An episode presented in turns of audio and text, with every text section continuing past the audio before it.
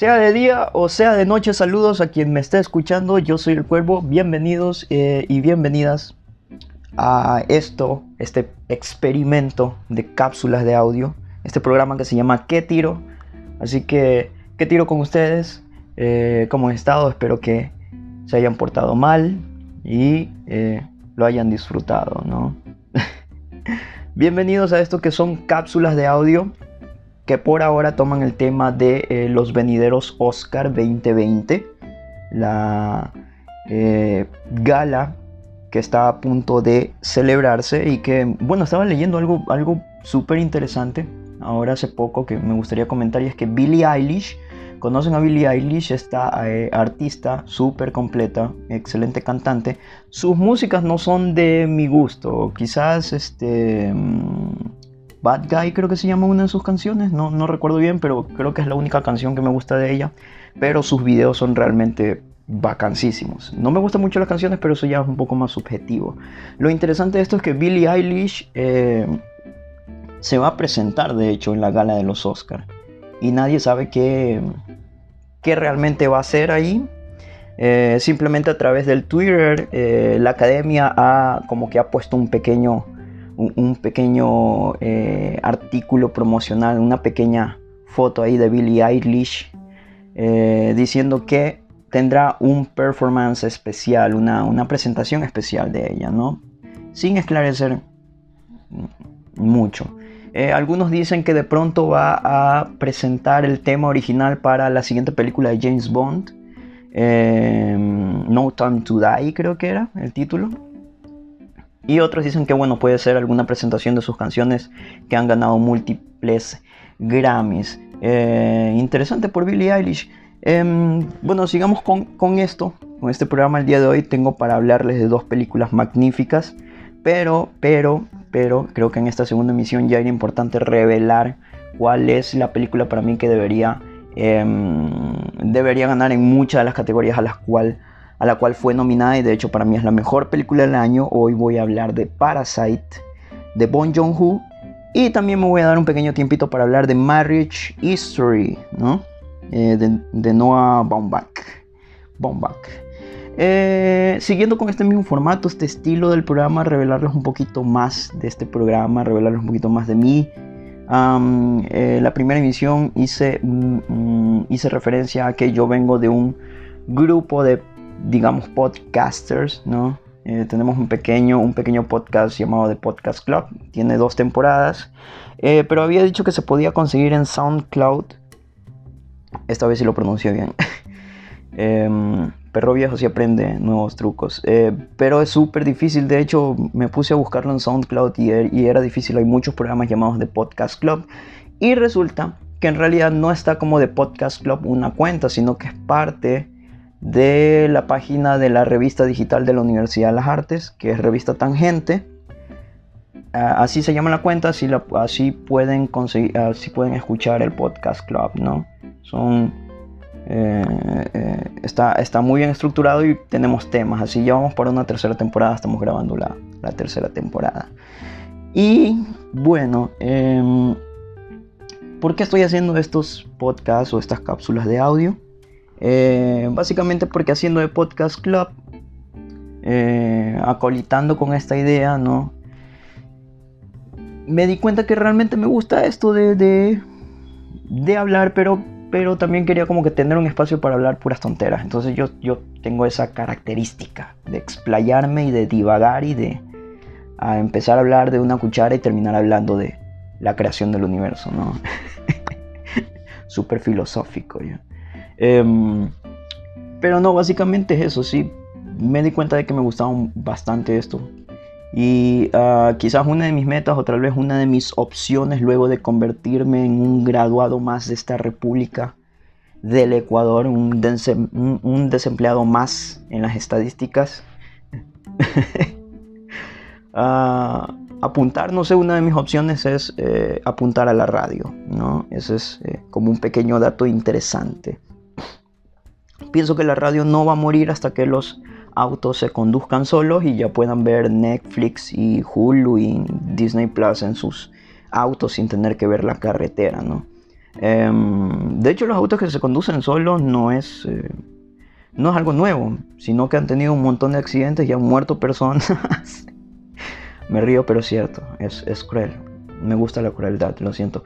Pero sí es cierto, o sea, han atropellado varias personas estos autos inteligentes que no reconocen a las personas pendejas, de las cuales me incluyo, que a veces cruzamos la calle no por el paso cebra y tampoco usando el paso peatonal, sino en medio de la calle. Entonces, imagínate un auto queriendo eh, esquivar eh, a una persona que pronto se cruza por ahí.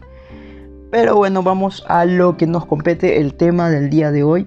Empezaré con Parasite, eh, dedicaré un buen tiempo para Parasite, porque es una película súper, súper genial. Esta película tiene drama, es, suspenso y tiene también terror. Es una película surcoreana de Bong Joon-ho, un director que ya ha hecho varias películas súper buenas. De hecho tiene The Host eh, y Snowpiercer, que son las dos películas más taquilleras de Corea del Sur. Él posee ese récord. Pero eh, también tiene una película que se llama Tokyo, que tuve la posibilidad de vérmela en una sala tipo cine. Eh, Tokio es como un compendio de tres muy buenos directores, eh, Michel Gondry, Leo Carax, para quienes conocen a Leo, Leo Carax, saben que tiene, tiene un cine súper freak, tiene un cine súper, súper lámpara. Eh, pero lo bacán de Leo Carax es, digo yo, no creo que sería un buen director con quienes que estudien, no sé, artes escénicas, especialmente danza, vean estas películas porque él suele meter en sus películas un, una tema, un tema o una temática tipo danza, ¿no? Es muy corporal, sus personajes suelen ser muy corporales eh, y es súper bacán. Este, digo, no, lanzo esa, esa opinión. Leos Carax es súper genial y tiene un segmento en esta película Tokio llamado Nerd, no sé cómo se pronuncia, lo siento Obviamente porque su personaje, el de Holly Motors, se llama Merd. Entonces, ver ese segmento fue como... ¿Qué, qué, carajos acabo de, presenciar en mi vida? porque una, es, es loquísima esa movida. Y el último segmento, el tercer segmento, es de Bon Joon-ho. Él tiene un segmento llamado Shaking Tokyo, que es una historia súper genial, súper linda de un tipo enajenado que se encierra en su casa y de pronto conoce el amor en una, este, por una repartidora de pizza. Entonces, súper genial porque hay un terremoto y, y, no sé, es, es, es, bacán, no voy a hacer spoiler. Tienen que ver Tokio. Eh, pero Bon Joon-ho, luego de haber hecho Okja, que por cierto tuvo cierta pequeña polémica, ¿no? Se, se presenta en un festival, creo que fue en Cannes. Lo siento, pero estoy haciendo memoria. y Resulta que en Cannes él presenta la película. No iba en contra de la película, pero la gente comienza a buchear porque ve el logo de Netflix. Y Netflix ese año había dicho, no voy a presentar ninguna película en ningún cine francés. ¿no? Yo tengo mi plataforma y punto. Y se jodieron. Y um, oh, se presenta y de pronto la gente comienza a buchear porque ve el logo de Netflix. Y aparte de eso, encima es como como lo que sucedió acá en el festival de. en el festival de. Ay, no. Hay errores técnicos. El mismo Bon Joon-ho lo dijo, ¿ok? Entonces acá tuvimos un festival en la ciudad de Guayaquil. Y tuvimos, eh, hubo errores técnicos, perdón, tuvimos, yo no pertenezco a ningún, no pertenezco al festival, pero fue, fue, es súper turro porque tiene problemas técnicos, entonces, ¿quién diría que también ocurre en festivales de primera categoría como en Cannes y aparte del abucheo resulta que hoy ya durante las primeras secuencias, los primeros minutos, boom, errores técnicos. Y tienen que repetir la película y la gente tuvo que rever la primera secuencia de Okja pero al final, al final recibió una ovación y por supuesto los reconocimientos que tiene un gran director como Bon Joon-ho y en una entrevista él dijo Él dijo, no, yo estoy tranquilo porque eh, para mí fue bacán que la gente tuviera que rever la primera secuencia de la película. Creo que es, es una oportunidad que no tienes en ningún lado y los errores técnicos en los festivales suelen, suelen ocurrir, ¿no? Entonces, dejando esa polémica a un lado, llega a realizar Parasite. Es una película súper bacán en el sentido de que a pesar de que está hecho al, otro lado del mundo, al menos para los latinoamericanos está prácticamente al otro lado del mundo. Eh, disculpen, es que ando... Ah, ando gripado este invierno. Em, a pesar de haber sido hecha al otro lado del mundo, resulta que es una película súper universal. O sea, realmente cualquier sociedad en el mundo se puede identificar con lo que sucede dentro de eh, Parasite. Em, y, lo más bacán es que tiene aspectos tan simples y tan sencillos desde como cuando estás que... O sea, es común robar wifi, entonces en algún punto el, el, man o la man que tiene wifi cambia su clave y tú dices, no, a la mierda, y empiezas a buscar wifi por toda la casa a ver qué señal te llega. Acá tenemos algo de la alcaldía, pero vale tres atados. O sea, no sé qué mierda si está en kilobyte todavía esa movida, pero. Pero es horrible. Entonces, eh, desde esos aspectos de querer eh, subsistir en base a oportunismos, esta familia pobre que tiene su casa prácticamente en un sótano, viven en un sótano, o sea, la disposición del lugar, los elementos, la escenografía, o sea, es genial, ese, ese espacio es genial porque puedes ver a través del trabajo de arte cuál es la situación social, cuál es la situación económica, cómo vive esta familia y a pesar de eso siguen unidos. Y unidos en el sentido de oportunismo. Encuentran una oportunidad para meterse en la casa a trabajar en la casa de una familia adinerada y a través de tretas, a través de mañas, van obteniendo cada uno un puesto dentro de la casa. Eh, papá, mamá, hermana y hermano, que es el hermano el que inicia todo esto. No voy a hacer más spoilers. De hecho, no he hecho ninguno. Eh, pero es una película increíble. Porque habla de un aspecto político, de un aspecto social. Quizás no tanto cultural, pero tal vez sí. Es tan, es tan bacán que realmente es, eh, te mueve, súper emotiva. Y el final es increíble. Para mí el final es maravilloso. Porque el final no es un final y a la vez sí. ¿no? Eh, en este sentido de finales abiertos, quizás no lo designo tanto como un final abierto, sino sí es un final, pero no es un final. No, sé, eso es, cósmico. esta película resulta que gana la palma de oro en Cannes, ¿no?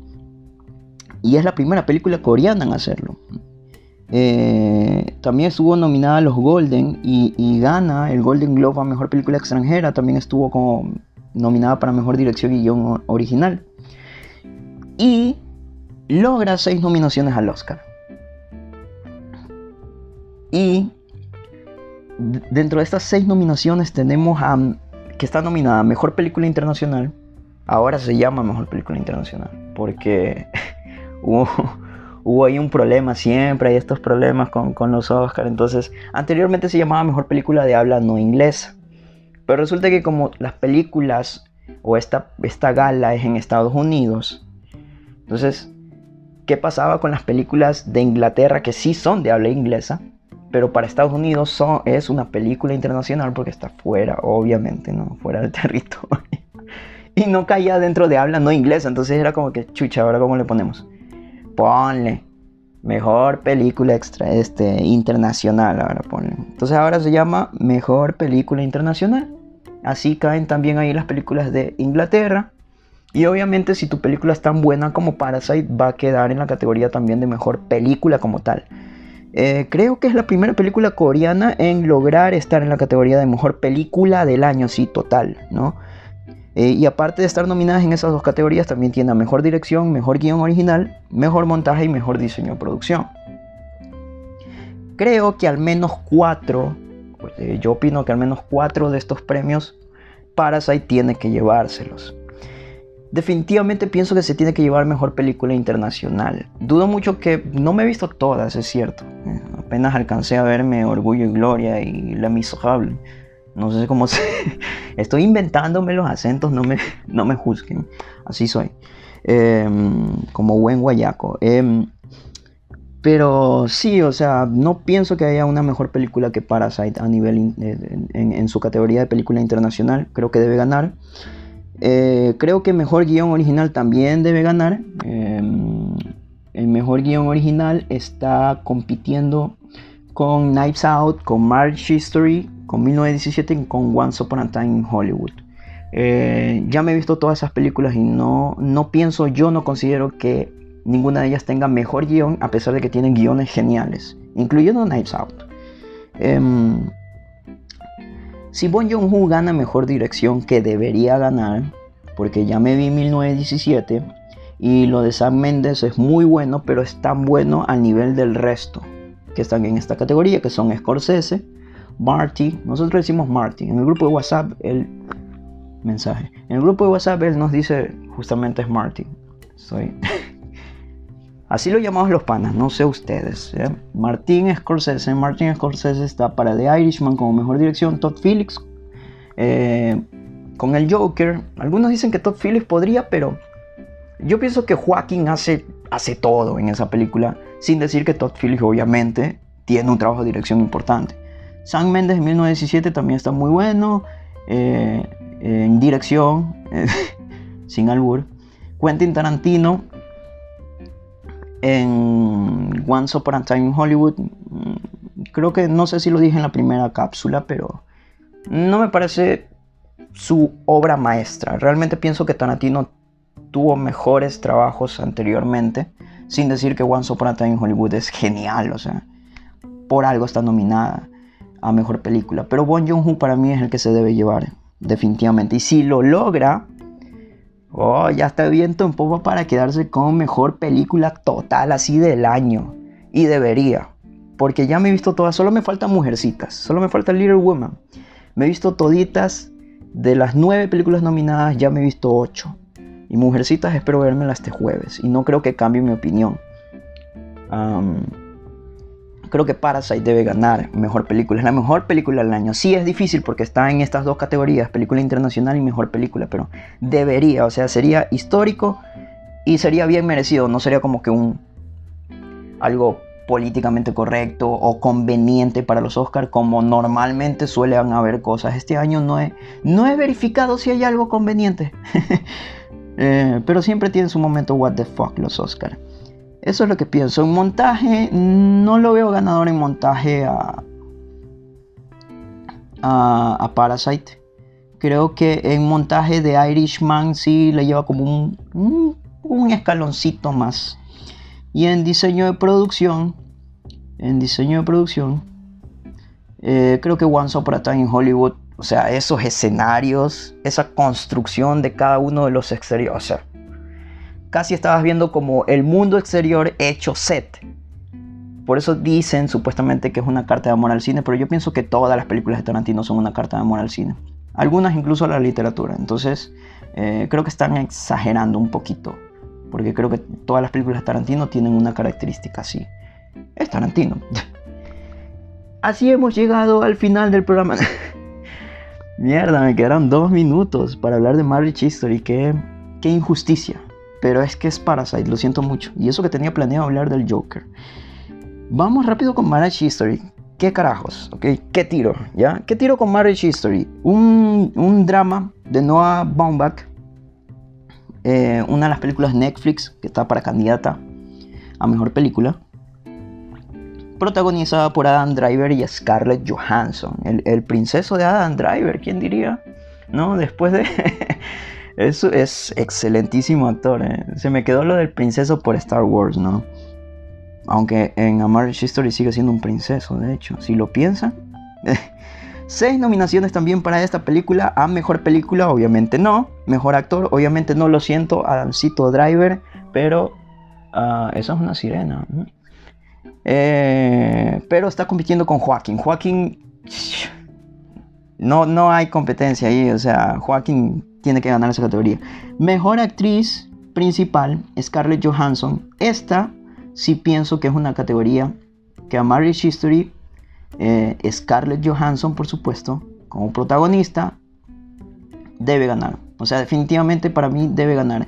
No he visto Mujercitas y es cierto que me falta ver lo que hace Source Ronan, no sé cómo se pronuncia, lo siento mucho, me estoy inventando todo esto. Pero eh, no he visto lo que hace Surf Ronan, pero dudo mucho que sea mejor que lo hecho por Scarlett Johansson en ese plano secuencia donde yo digo, Yo iba hasta ese momento de la película diciendo, "Mm, tiene una excelente actuación, pero está peleada, está peleada. Y de pronto Bloom, viendo un plano secuencia de discusión entre Adam Driver y Scarlett Johansson, extenso, largo, es eh, extenso, largo. Eh, otra característica de mis cápsulas es que no voy a editar nada, así se va. Scarlett Johansson, plano secuencia, pelea con Adam Driver. Y yo dije, aquí se ganó el Oscar. ¿Ya? Eh, veré después Mujercita, pero no creo que cambie mi opinión. Mejor actriz de reparto. Dicen que sí va a ganar Laura, Laura Dern. De hecho, ganó el Globo de Oro en, esa categoría. Eh, pero a mí realmente no me gusta, o sea, no es que no me gusta lo hecho por Laura Dern, pero no es como que, wow, Laura Dern, así tiene que ganar. No. Estaba conversando con un compañero que de hecho en esa categoría mejor actriz de reparto es como que está muy... No hay como que un nivel enorme. eh, o un nivel considerable, perdón por, la, por el adjetivo. Porque incluso entra Kathy Bates por Richard Jewell, pero a pesar de que es una gran actriz, su personaje casi no tiene cabida en esa película. También me la vi, así que... No sé, Laura Dern probablemente gane, pero no es mi elección. Para mí por ahora, creo que Margot Robbie ha hecho un mejor papel en Bombshell. Eh, genial papel de Margot Robbie. Es una genial actriz en I, Tonya. Tienen que ver I, Tonya porque es increíble. Pero creo que Florence Pugh o Florence Pugh. Espero que cambie mi opinión. Vamos, confío en ti, Florence, porque le tengo fe a esta actriz. eh, que la acabamos de ver en una, en una, película increíble, Midsommar. Tiene que verse esa película de terror, es impresionante. Es terror en luz de día. Y ya me he pasado full del tiempo, lo siento mucho, pero vale la pena. Son películas muy importantes, ¿no? Y luego tiene mejor guion. Eh, está en mejor guion original. Eh, pero está luchando contra Parasite. No, lo siento, pero no. Gran guion, pero no. Mejor banda sonora también tiene. Pero dudo mucho que gane porque está compitiendo contra el Joker. Y me parece que el Joker se va a llevar esa categoría. Hildur Wanadotwar. Siempre me- en el podcast club también me pasó lo mismo. No puedo pronunciar su nombre. Pero se ganó el Globo de Oro por este, la misma categoría. Entonces esta este, chica súper joven, compositora, eh, hizo todo, todo la banda sonora del Joker y me parece que debe ganar también. Porque están compitiendo contra 1917, Star Wars, Marriage History y Little Women. Creo que no tiene competencia el Joker ahí, sin decir, vuelvo y repito, que son geniales las películas. Por algo están nominadas. Creo que este año no tengo reparos en nominaciones. Tal vez, no sé. Bien, eh, creo que eso ha sido todo por hoy. Eh, me despido de ustedes y nos escuchamos en otra ocasión para saber qué tiro, qué tiro con los Oscar. Gracias por escucharme. Bye.